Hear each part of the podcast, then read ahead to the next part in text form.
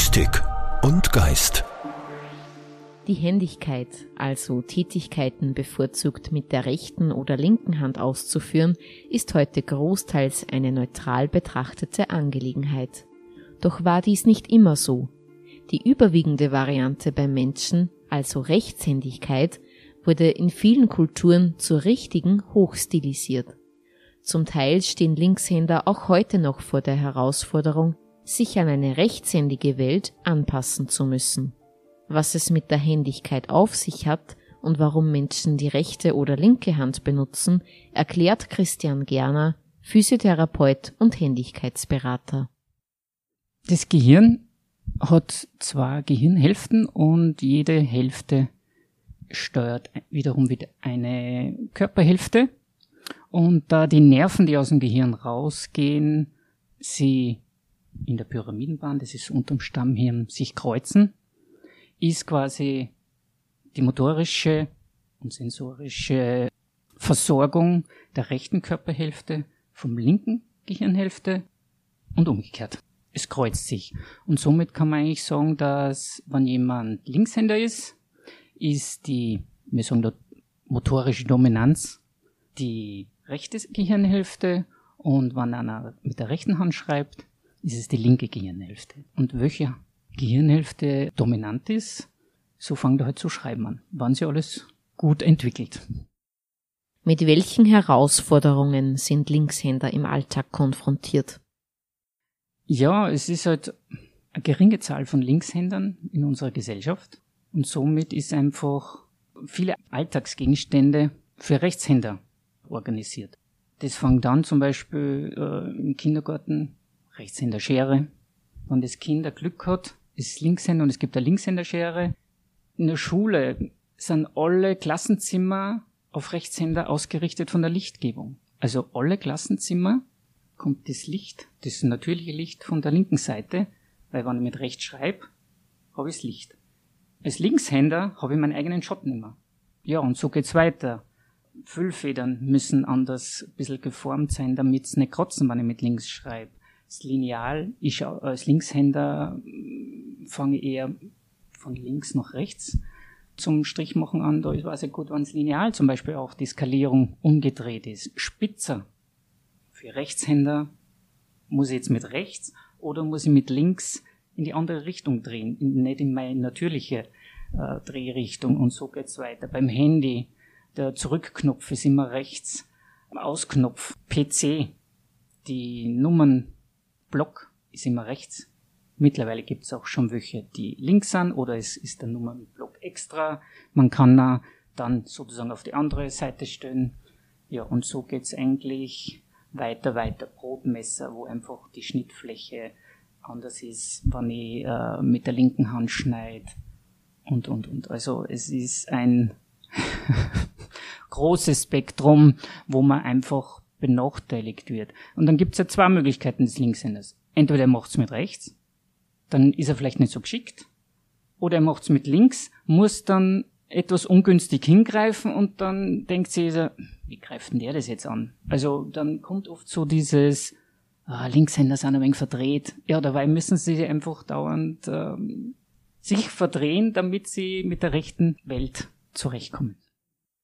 Früher wurden Linkshänder ja umgeschult. Passiert das heute auch noch? Grundsätzlich ist im Lehrplan, dass die Lehrer den Kindern seiner gewohnten Händigkeit freien Lauf lassen sollen. Aber es ist halt, Kinder sind Nachahmer. Ja.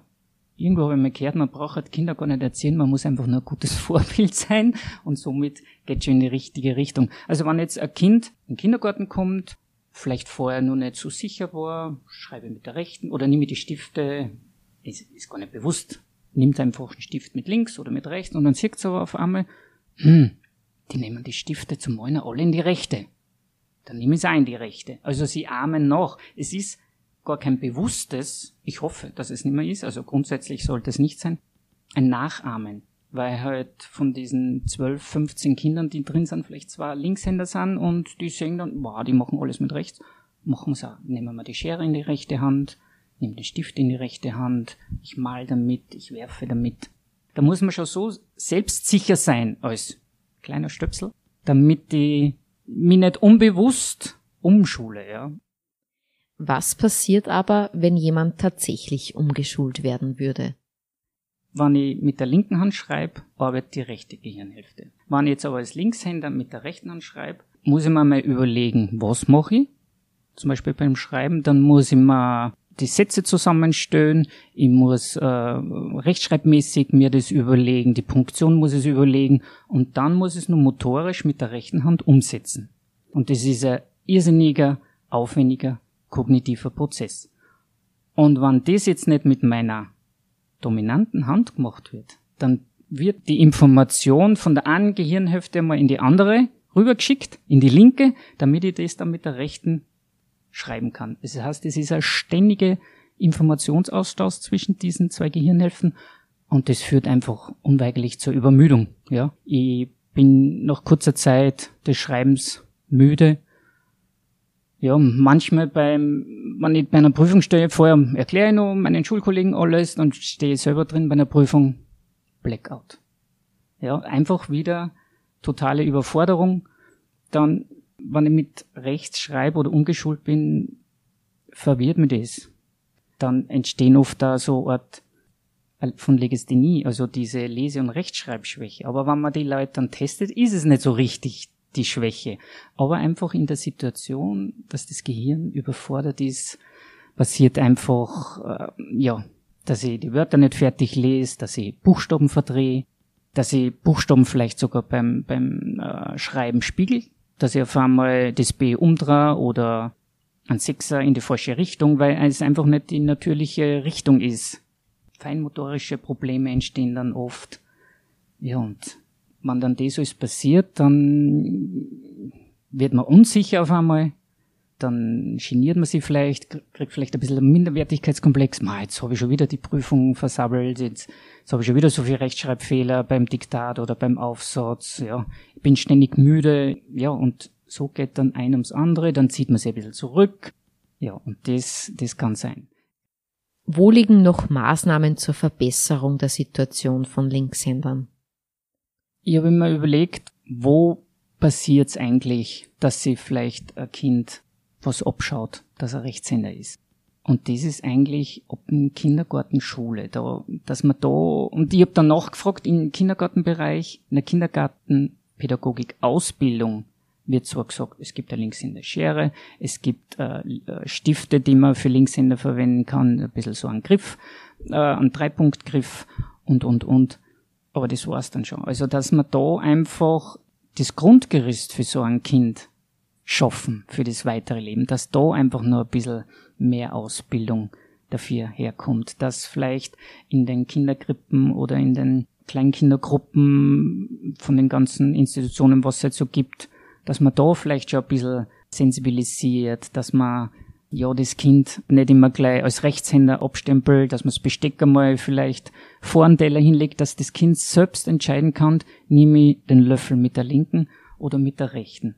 Und auch Lehrer, dass noch ein bisschen sensibilisiert werden, schreibt das Kind mit rechts oder mit links. Und es ist nicht gleich eine Rechtschreibschwäche oder Leseschwäche, weil es nicht funktioniert, sondern überlegt man vielleicht mal, hat das Kind andere Probleme? Ist es vielleicht doch ein Linkshänder? Oder hat es andere körperliche Probleme und nicht gleich abstempeln. So, du musst einfach jetzt mehr lernen, du musst flotter werden, damit das Ganze. Ja, also eigentlich vom Kleinkind an sollte das schon nichts Besonderes mehr sein. Das war das Wichtigste. Sensibilisierung lautet auch das Stichwort für Christian Schacherreiter.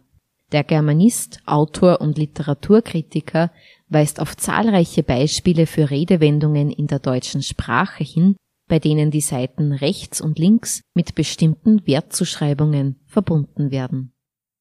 Die Verwendung des Wortes links in metaphorischen Zusammenhängen ist sehr alt. Im Mittelalter finden wir schon Beispiele in der mittelalterlichen Literatur dafür. Und äh, es ist tatsächlich so, dass links meistens in einem eher negativen Zusammenhang verwendet wird. Allerdings nicht nur. Man äh, findet schon auch andere Beispiele. Wobei äh, ich sagen würde, dass links äh, teilweise im Sinne von linkisch eben verwendet wird. Das heißt, äh, linkisch, das ist ähm, kein moralisches Defizit, sondern ein, körperliches Defizit sozusagen. Das heißt, hier sehen wir ganz eindeutig, dass die Körpererfahrung und die Perspektive von Rechtshändern diese Verwendungsweise des Wortes natürlich geprägt hat. Also linkisch äh, sein, das ähm, liest man interessanterweise zum Beispiel auch bei Goethe. So interessant sage ich deswegen, weil Goethe Linkshänder war. Ja? Und er sagt aber, es gibt eben Menschen zum Beispiel, die sich immer gleich linkisch benehmen, im Guten wie im Bösen. Es gibt dann auch regionale Bedeutungsunterschiede, wie linkisch verwendet wird, in welche Bedeutungsvariante sozusagen. Also im äh, Rheinland beispielsweise wird linkisch auch in einem moralisch etwas negativen Zusammenhang gesehen, also nachlässig sein, träg sein, nicht zuverlässig sein sozusagen. Also da haben wir diese Bedeutungsrichtung auch drinnen. Dem ersten Anschein nach sind rechts und links ja neutrale Seitenbezeichnungen. Wenn man aber tiefer blickt, werden diesen Wörtern aber auch Moralvorstellungen zugeschrieben. Welche sind das zum Beispiel?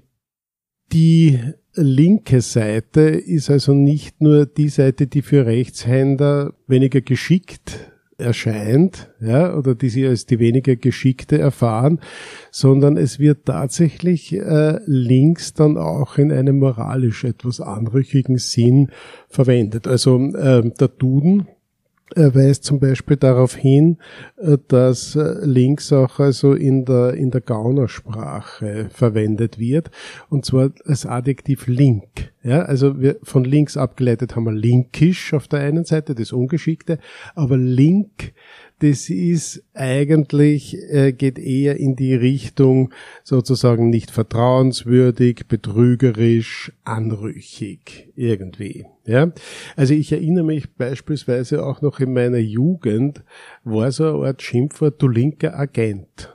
Ja, äh, damit wollte man ihm sagen, du bist als Freund eigentlich nicht wirklich sehr zuverlässig. Das wäre so ein Beispiel. Äh, oder ich zitiere Lessing etwa.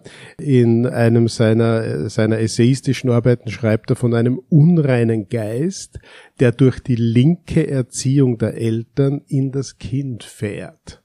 Also links ist damals sicher noch nicht in einem politischen Sinn verwendet worden, weil das war noch vor der französischen Revolution.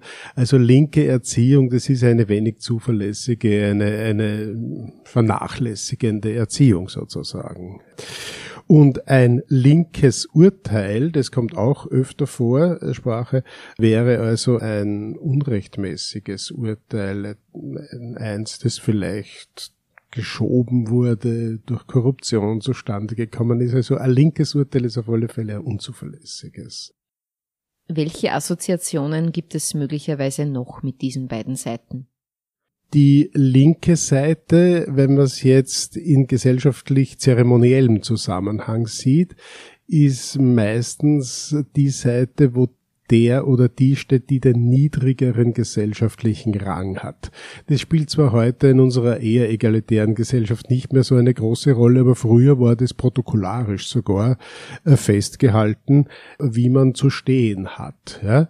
Also die linke Seite war also eher die, wo der weniger wichtige äh, äh, zu stehen kommt. Ja? Und das überträgt sich dann metaphorisch auch in die Literatur. Es gibt ähm, ein äh, Beispiel und wahrscheinlich mehrere, aber das ist halt eines, das mir bekannt ist, von Hugo von Trimberg, also einem mittelalterlichen Autor um 1300. Der hat ein Werk geschrieben, Der Renner, das im 14. Jahrhundert sehr populär war, sehr verbreitet war und da heißt es drinnen sinngemäß, wem also die Güter der Welt wichtiger sind als die Güter der Seele, dessen Gemüt senkt sich zur linken Hand, schreibt er, ja, und damit gehen Helle, also gegen die Hölle hin. Also hier ist extrem, würde ich mal sagen, die linke Hand mit dem Weg zur Hölle in Verbindung gebracht. Gibt es auch Beispiele für Links mit einer positiven Bedeutung? Ja, solche Beispiele äh, gibt es auch. Das fängt einmal damit an, dass wir zum Beispiel sagen, wir machen etwas mit links. Damit ist ja nicht etwas Negatives gemeint, sondern wir sagen damit, dafür reicht die linke Hand, auch ich mache das mit großer Leichtigkeit. Ja, auch wenn meine linke Hand die, die schwächere ist. Also natürlich würde der Linkshänder sagen, ich mache mit rechts. Nicht? Also das wäre so ein Beispiel, wo es nicht negativ besetzt ist. Dann gibt's äh, auch äh, tatsächlich Beispiele, also ich würde sagen hauptsächlich aus der militärischen und der sportlichen Sphäre, wo Linkshändigkeit durchaus positiv besetzt ist, wo sie einen gewissen Vorteil äh, darstellen kann. Ich bringe ein historisches Beispiel dafür aus, der, aus den Zeiten, wo der Schwertkampf noch eine Rolle gespielt hat, militärisch, natürlich schon länger her. Daniel Caspar von Lohenstein, ein Autor des 17. Jahrhunderts, der Barockzeit, hat einen damals sehr, sehr wichtigen Roman geschrieben von 3000 Seiten über äh, der großmütige Feldherr Arminius. Also da geht's um äh, die Schlacht im Teutoburger Wald, also um die Niederlage des Varus äh, gegen Arminius, also den Germanen. Und da heißt es, dass Arminius den ganzen linken Flügel seiner Armee nur aus Linkshändern oder aus Kämpfern, die also beidhändig äh, kampfmächtig waren, zusammengestellt hat, was aufgrund dieser ungewohnten Kampfsituation jetzt den rechten Flügel der Römer völlig durcheinander gebracht hat. Ja, die waren auf das nicht eingestellt, dass da plötzlich einer mit der linken Hand mit dem Schwert zuschlägt. Das Schild ist ja auf der falschen Seite und so weiter. Nicht? Also, und das war zum Beispiel ein strategischer Vorteil. Und äh, jetzt ist gerade äh, die äh, Fußballweltmeisterschaft äh, der Frauen, ja. Und äh, da äh, ist auch eine Offensivspielerin natürlich, die links und rechts gleich gut äh, schussfreudig oder schussmächtig ist, sozusagen, natürlich auch gegenüber der im Vorteil, die nur rechts schießen kann. Warum ist es Ihrer Ansicht nach wichtig, auf die sprachliche Ausdrucksweise zu achten? Naja, also für einen Germanisten ist das das Geschäft sozusagen. Das ist der Beruf. Nicht? Also von daher schauen wir immer auf das.